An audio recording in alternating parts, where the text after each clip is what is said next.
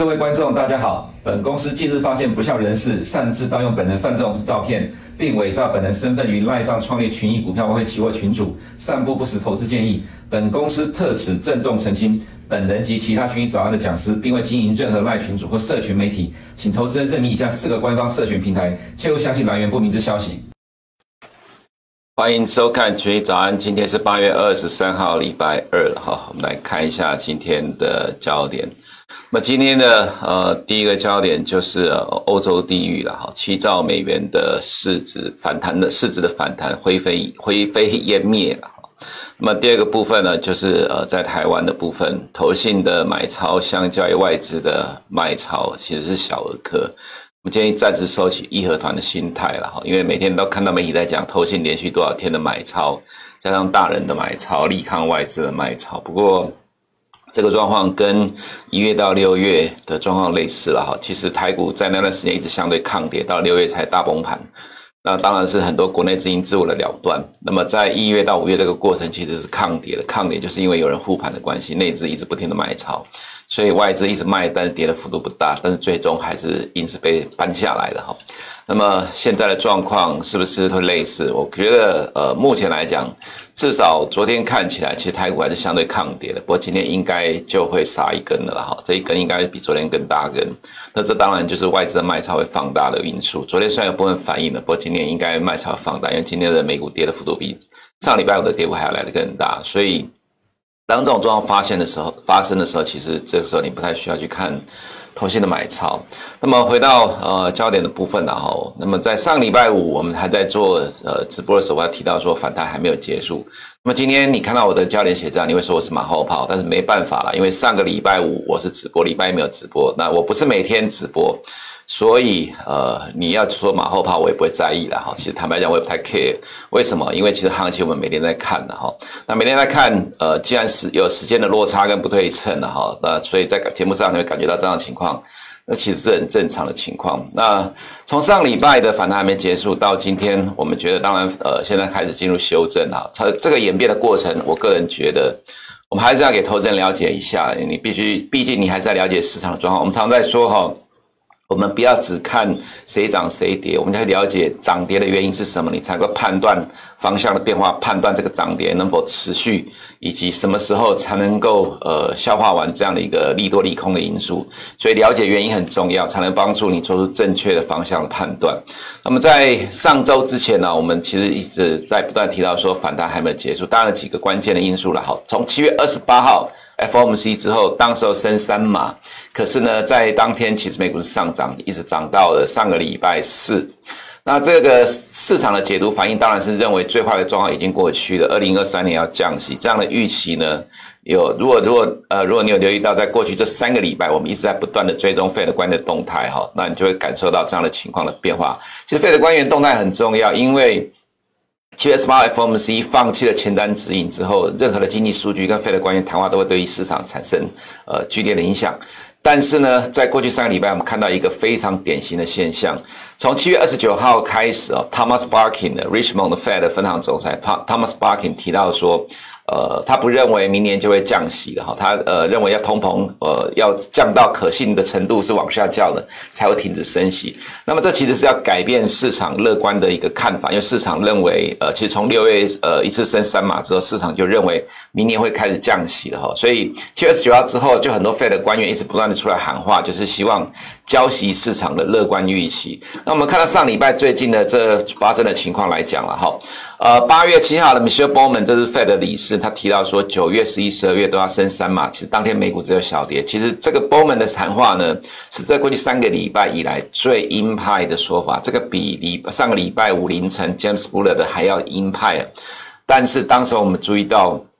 其实美股没有什么明显的反应的哈，那么再来八月十号，Neel Kashkari 提到说，在他希望年底呢能够升到三点九 percent，二零二三年底升到四点四 percent。Neel Kashkari 没有投票权啊，不过他这个说法在当天呢，美股确实大涨，因为公布的 CPI 低于市场的预期，所以我对于盘面解读来讲，这当然是利空不跌嘛，而且是反应利多。那这种情况呢，当然其实就助长了美股持续的上涨。那么一直到上个礼拜五，我们说哈，呃，我们看这个盘，我们觉得反弹还没有结束，因为在上个礼拜五的凌晨，James Buller 接受《华尔街日报》的专访。他提到说，支持九月升三嘛，要尽速的压制通膨，想不通为何要等到明年才进一步的升息，这就是所谓的 f u n d loading policy 啊，在升息循环的初期，快速大量的升息去压制通货膨胀，压制通膨预期，啊，所以他支持。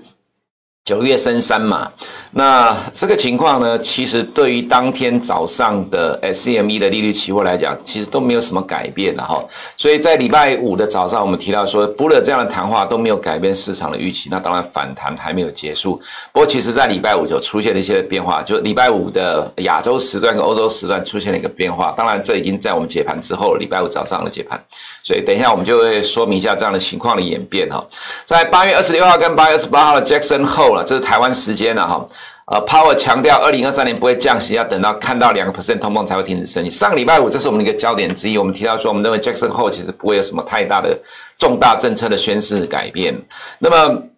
呃，可是呢，其实美股一跌哦，这样的声音就起来了。那当然，我们个人的看法是觉得下跌找理由了哈。怎么说？其实从预期呃 CME 的预期就可以看得出来，这真的很接近是下跌找理由。原先呢，呃，我们认为在 Jackson Hole 里面不会有这样的一个重大政策的宣示，可是现在市场都认为在下个礼呃，在这个礼拜五晚上十点钟，Power 会有重大政策的宣示。但这个重大政策宣示说强调二零二三年不会降息，要等到看两个 percent 通膨才会停止升级，这样的一个说法，其实在过去三个。个礼拜，很多 Fed 的官员都讲过了，可是美股还是照样上涨，根本就不甩这样的一个说法，所以我才会说这是为了下跌找理由。再来，这是 Bloomberg 上面一个很有名的 MLIV Plus 的调查了哈，他呃在昨天公布了一个数据，说他调查九百多名策略师跟短线交易员，普有八十四个 percent 认为通膨已经见顶，但需要两年。才能把通膨压到两个 percent，这其实是市场的共识哈。但是呃，趋势上已经见底往下走，这是确定的一个状况。所以一跌呢，这样的声音都开始在放大了。在现在，呃，Fed 跟金融市场还处在火星撞地球的轨道嘛。如果说从上周五的下跌，续到今天凌晨的收盘来看，大致上就是朝向这样的方向来发展的哈。这个方向的发展呢，一直要等到这个礼拜五晚上十点钟，Powell 的讲话才能够确认会不会继续的撞下去，还是稍微的反弹改变哦。所以呢，呃，我个人认为啦，这样的预期改变的卖压有可能会回维持在本周的上半周哈。然后卖卖呢，再等一下看礼拜五到底讲什么。如果没有讲的那么的鹰派。那么又会进行另外一波的大反弹，大概会是这样的情况。市场预期的改变再度引发庞大的卖压。七月二十九到八月十八号，一连串的 Fed 官员谈话，想要改变市场预期都没做到，多头却在两百天均线前自我了断。等一下在美股部分有有没有说到？呃，道琼这波的反弹突破了两百天移动平均线，呃，S&P 五百点到。纳斯达还有一段距离，三大指数跟两百天均线的距离都不一样。那当然，以美国人的指标 S&P 五百来讲，就是点到了两百天移动平均线。那在这里呢，做了断，有人说是上个礼拜五有很多的个股期货的选呃个股的选择权到期两兆美元，所以造成了杀盘。不过其实。个股选择权要九点半之后才能交易的哈，不是在呃盘前期货就能够交易。那么其实，在亚洲时段、欧洲时段期货就已经在跌了。等一下，我会跟各位投资人看，我们从哪个地方看到了美股转弱的迹象。所以我们这边所讲的东西，就是其实就是这几个因素。第一个是两百天线之前的自我了断，找理由下跌；第二个部分就是预期的改变；第三个就是欧洲的地域呃造成的这一波美国从六月十六号以来的反弹，一直反弹到上个礼拜四。市值增加了七兆美元呢，看起来暂告结束了哈。我们来看一下这个礼拜五晚上十点钟，Power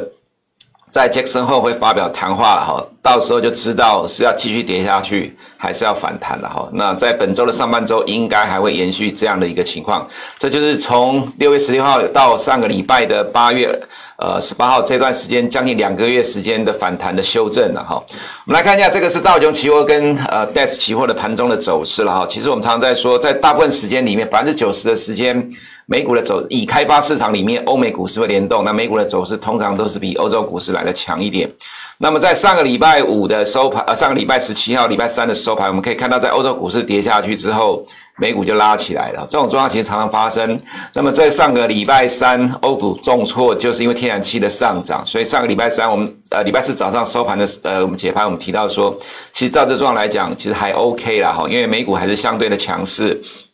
那么在礼拜四的呃美国时间呢，我们可以看到。呃，这个其实大部分时呃在亚洲时段有在联动的哈，但是在欧洲股市收盘之后呢，呃这边美国期货又拉上去了，跟礼拜三的状况类似，所以我们都在礼拜四早上也提到说，其实如果从礼拜三四的美股的动态来讲，它其实是主动强势，所以其实是还 OK，反弹还没有结束。那么到礼拜五早上我们在分析的时候，当然是看到礼拜四的收盘，所以我们提到说反弹还没有结束。不过在了到了这个礼拜五的时候呢，这是。呃，道琼期货跟德国期货的礼拜五的走势，早上在解盘还没有改变这样看法，可是我们到了呃下午盘，我们看到一个不对劲，看到了蹊跷了哈，就是说这是德国的期货粉色的是呃道琼的期货，你可以看到当呃跌升之后的德德国股市在反弹呢，其实美股的期货弹不动，跌下去跟着跌，反弹的时候美股期货弹不动。到了接近晚上的时候呢，德国股市在反弹，盘中的反弹，美国股市弹不动。当时我们就已经注意到这个事情的状况有点蹊跷，不太对劲了哈。也就是美国股市领先走弱了。那领先走弱，当然到时当时候还没有发觉原因，就会知道这是找理由下跌，因为两百天均线的震荡。那么在一开盘呢，呃，我们就看到了很多的状况，当然有些。证据了哈，不方便咱们秀出来，因为太敏感了。我的意思指的是说，其实，在开盘我们就已经发觉到整个状况在转变了。那事实结果也证明，礼拜五是大跌收盘。那我们看到转变呢，所以市场所有解读的声音就出来了，比如说。呃，在 Jackson Hole Fed 的这个主席会有鹰派的一个谈话，可是实际上哈、哦，我们来看一下这个呃这个 SME 的利率期货，你就知道这个状况跟大家所解读的其实都是事后解读马后炮了哈。我们来看一下这个部分是八月二十二号的期货了哈，其实这个状况就变成欧股跟呃美国股市一起弱势了哈。这边是欧洲股市一路下跌，美股在这个亚洲时段其实没有跌得那么重，可是到了。欧洲时段来讲的话，其实就跟着一样跌了哈，所以两边是互相影响的，一起跌。所以欧洲的地域影响到了美股，这是互相的牵制影响。我们看到，呃，在殖利率呃利率预测部分哈，上个礼拜五的时候，我们在谈前看到的是升两码的几率最高是六十点五个 percent，本来在前一天还有六十六个 percent。你要去留意一下哈，在八月呃十八号凌晨礼拜四还公布了会议记录，FOMC 的会议记录，所以在八月十八号早上的时候，我们还看到的是。二零二三年，呃，第一次的 FOMC 二月一号出现了降息的预期。我们直接看十二呃二零二二二三年的呃这个二月好了，你可以看到八月十九号早上呢。这里我们可以看到，一开始二零二三年一开始就降息，降了三点五，因为十二月是三点七五，所以在八月十八号凌晨 FOMC 公布之后，在呃礼拜四的早上，我们所看到这个 CME 的预期，八月十八号呢，其实降息的预期就出来了，在二零二三年的二月。那么在十九号礼拜五早上，其实这个状况是没有改变的，降息一码，降息两码，这个还是在凌晨的 James Bullard 谈话说支持九月升三码，所以你可以看到，其实，在早上我们解盘。的时候，其实市场预期完全没有变化，这代表的是，其实至少在美国股市开盘之前，或者欧洲股市开盘之前呢，其实市场的状况差不多一样，没有什么变化。但所以呢，到了今天早上，你就看到二零二三年二月一号变成是升一码了，来到四点零。所以市场预期已经转变了，这个其实是随着上个礼拜五的美股下跌，跟今天凌晨的美股重挫之后，现在市场接受了所谓的去压住礼拜五 Powell 谈话会是一个强硬鹰派的一个说法。其实说穿了，这是找理由下跌。不过另外一个重点就是欧洲市场的问题啦，这等下在欧洲的部分会做个解读。所以整体的情况来讲的话，就是预期的改变。当然最主要原因是在两百天线前的自我了断了哈。当然也是在 Power 的呃谈话前一个礼拜。先获利了结，因为反弹了两个月，呃，乐观预期带动了反弹，自然呃要找理由来调节部位了哈。那么这一波的美元呢？这一根长红棒是八月十五号中国降息，那么这边就是欧洲天然气大涨所推动的。原本我们在这个地方认为了哈，呃，美元即将呃转弱的情况也的确发生了。不过在这边我们所提到，如果美元呃会继续创新高，它就是只有两个条件：一个立立陶宛的状况，那立陶宛这个状况已经解除了；第二个就是欧洲的天然气问题，也就是俄乌战争的持续的恶化。现在的状况就是俄乌战争持续的恶化，造成这样的情况，就使得美元被动的升值了哈。那这也是呃避免很难避免的方向。再来就在市场的部分，压住 Jackson Hole Power 大鹰派十年公债殖率再次突破三个 percent，Gasprom 在上个礼拜五宣布八月三十号全面断气三天，欧洲天然气喷出，欧股崩盘，美股跟着垮。我们刚才给各位投资人看到了道琼跟。呃，德国股市的期货的盘中的联动，你就可以感受得到这样的一个情况。从上周五到礼拜一，欧股跟美股互相联动，所以七兆美元市值的大反弹暂时告一个段落了哈。这是美国的十年国债殖利率跟纳萨走势，原则上还是反向的啦。不过这一波。到了这边突破到了接近三个 percent，纳斯达才下来哈。其实严格来讲还是算反强势的反弹，只是到了这里也被迫弯头没办法了哈。我们来看一下美股的部分，它的有什么差异哈？呃，突破两百天线之后随即下来哈。本波反弹在两百天线之上，为了更进一步，反而更糟，造成更糟走势。什么叫更糟？我框起来地方比对一下，你看得出来吗？这什么意思哦？这里的高点比这里还要还要低，而且这边突破两百天线的幅度比这里还要低。它告诉你的是，这边如果没有成功的往上推进的话，那么这一波看起来是一个呃，如果要真的造成修正，就会是个更大幅度的修正。但是我们原则上认为然后，不至于会破。呃，上一次乐观预期转变的开始的位置了哈 S M P 五百状况也是一样，本波反弹到顶到两百天均线，却未能更进一步，反造成更糟的走势。这里点到了没过，这边有突破过了，所以它的反弹变成是一波比一波弱。但这个情况，呃，当然就是会随着未来两百天均线往下移动而会产生转变啊，这以后再说吧。那么纳斯达的话，这边有突破两百天线，这里没有碰到，所以。原则上来讲的话，原本乐观的预期突然的转变了，那么就使得这个反弹反而变成是一个糟糕的反弹，这状况就比较不好了哈。所以要能够改变这样的呃，从原先看起来有机会乐观，又变成突然的糟糕，就必须要看礼拜五的零呃礼拜五晚上。Powell 的谈话如何去扭转市场的状况？只要是比市场预期的好，那么就有机会再谈一波。如果跟市场预期的一样，那么可能继续进行的修正哈。那么在呃 SARS 可能几个指数里面更差的情况了哈，因为这个部分这里个位置没有越过这里，那跟两百天均线的距离差距更大，这个状况就更差了。在欧洲面临的能源危机跟气候危机啊，这句话其实我们已经在这个。早盘上面写了一个多礼拜的哈，我们来看一下这个欧洲天然气在昨天盘中一度大涨了二十个 percent，收盘涨了十三个 percent。莱茵河、多瑙河达到低水位，冲击欧洲工业运输，影响天然气的运送。Gazprom 在八月十九号宣布八月底断气三天，维修之后再恢复供气，市场担忧是全面断气的开端，所以天然气的大涨，所以造成了欧元的呃破底了哈。我们可以看到这个。这一根是八月十五号中国降息，中国降息呢，呃，通常呃人民币大幅的贬值，一想到欧元，想到澳币跟纽币。那么这两天人呃天然气有上涨，但是欧元抗跌，再加上十七、十八，呃，这就是说这边十八、十九跟二十二了啦，哈，这边就是天然气的喷出推动了欧元的下跌，所以。我们之前所提到的淡书在这个部分发生了，就由天然气大涨带动了欧元的破底，这个状况暂时也难改变的哈。那么德国股市的走势也很糟，一个高点比一个高点低，而且距离两百天均线的空间越来越大。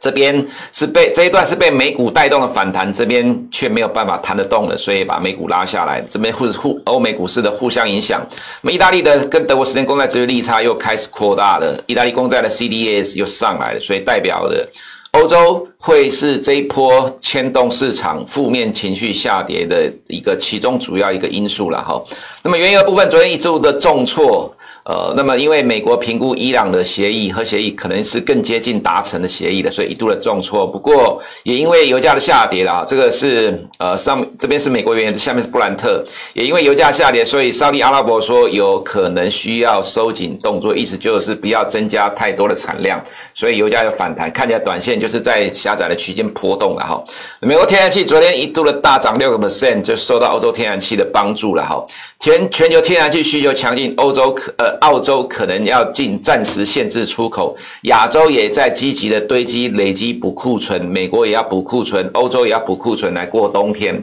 所以天然气的状况遇小不易。那么在亚洲的动态的部分，上礼拜我们提到印度礼拜五的时候，不过因为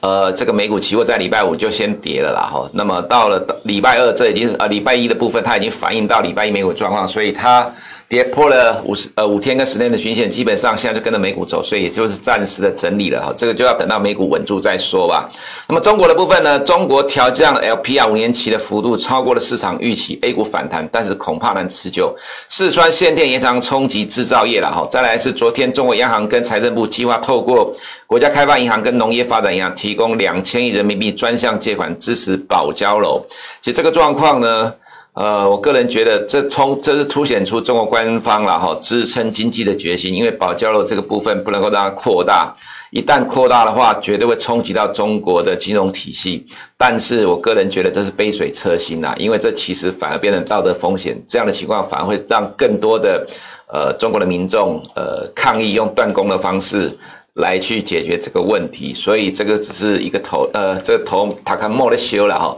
这个是会变成滚雪球的效应，所以坦白讲，我们并不看好这个所谓保交楼的政策。那么对于港股来讲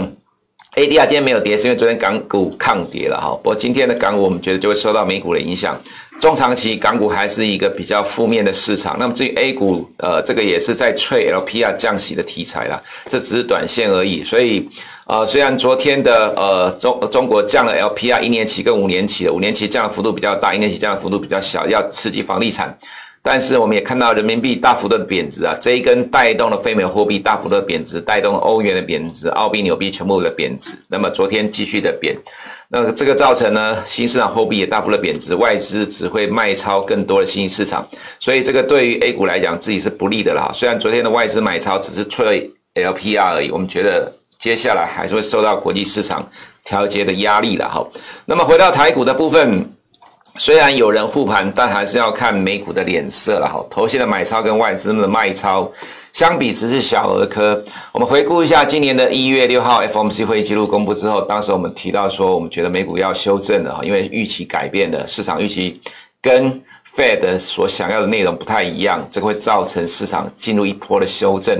那么从一月一直跌到六月，其实一月跌到三月，这第一季呢，只是本本一笔的修正，跌的幅度也不大。那么在台股当时是相对的抗跌，因为大家都很看好今年的市场。那除了这样的情况之外，当然一直有特定的力量在里面护盘了，这大家都知道。因为这个护盘的力量其实早就已经长期的在市场里面的，所以台股一直相对的抗跌。那么到了第二季呢，美股加速了跌势，因为从第一第一季是本一笔的修正，第二季是所谓的衰退的交易。因为高通膨预期未来经济的衰退，所以造成美股任何的利多都会下跌，利空更是大跌，所以第二季的美股跌幅重。台股呢，其实还是相对的抗跌，但这个相对的抗跌也也是慢慢的盘跌，因为一直有人复盘的关系，一直到六月才全面的崩盘，内外资全部一起砍。这个过程其实就一直撑撑撑撑到最后撑不住了，就放手就下去了。所以你看到媒体都有公布这些数据啦，哈，大亏五千亿复盘的基金。但是呢，重点也在于说，因为有人护盘，所以它才跌得慢。可是因为美股一路跌，所以里面的筹码就是边走边看，反正只要美股一跌，这个市场筹码就会跟着丢。那么昨天其实台股是相对抗跌，如果要跟上个礼拜五的美股来比较的话，我们觉得它其实是有在抗跌，盘中当然都有拉抬的力量，但是今天凌晨美股又重挫了，所以昨天抗跌的部分，我们来看一下了哈。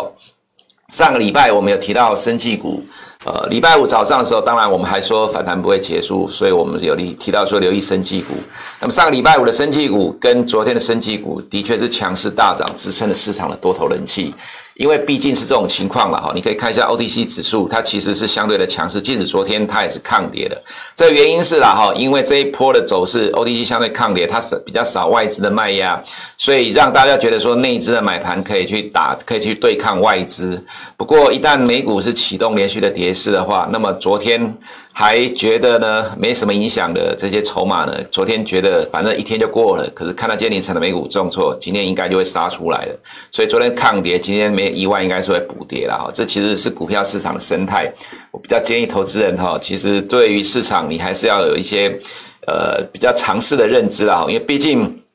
我们在市场久了，我们大家也知道，如果让市场演变，接下来市场上的参与者，不管是散户、大户、外资、内资，它会有什么动作？原则上，只要美股的跌势在持续的扩大，或者还没有结束的话，那么这种所谓的护盘，其实都只能有，只能是短线的表现了哈。对于趋势的方向的。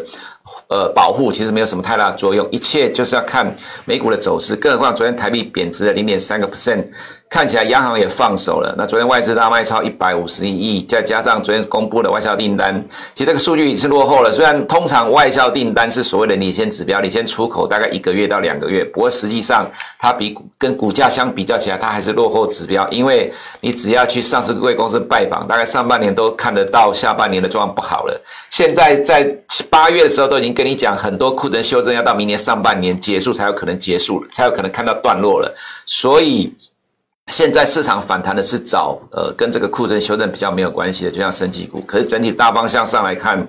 科技产业占台股的市值超过六十个 percent，当然呃加权指数就会受到这样一个影响了哈。所以美股呢进入了反弹，还是我们刚才所讲的哈，在礼拜五的演呃 Power 讲话之前，可能上半周美股还会修正，那么台股就是跟着美股亦步亦趋被压着走。那么到了下半周，可能礼拜四就会稍微观望一下，等待礼拜晚上 Power 到底要讲什么。如果 Power 讲的呃没有如市场所预期的这么鹰派的话，那么美股的这一波的修正下跌有可能就会暂时结束，再进入一波的反弹。哦，那台股就有机会，就会暂时止住这个近期短期跌势了哈。当然还是看着美股，跟着美股亦步亦趋。以上是我们今天群益早上内容，我们明天见。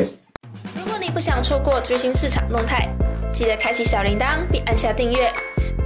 此外，我们在脸书、YouTube 以及 Podcast 都有丰富的影片内容，千万不要错过。每日全球财经事件深度解说，尽在群益与您分享。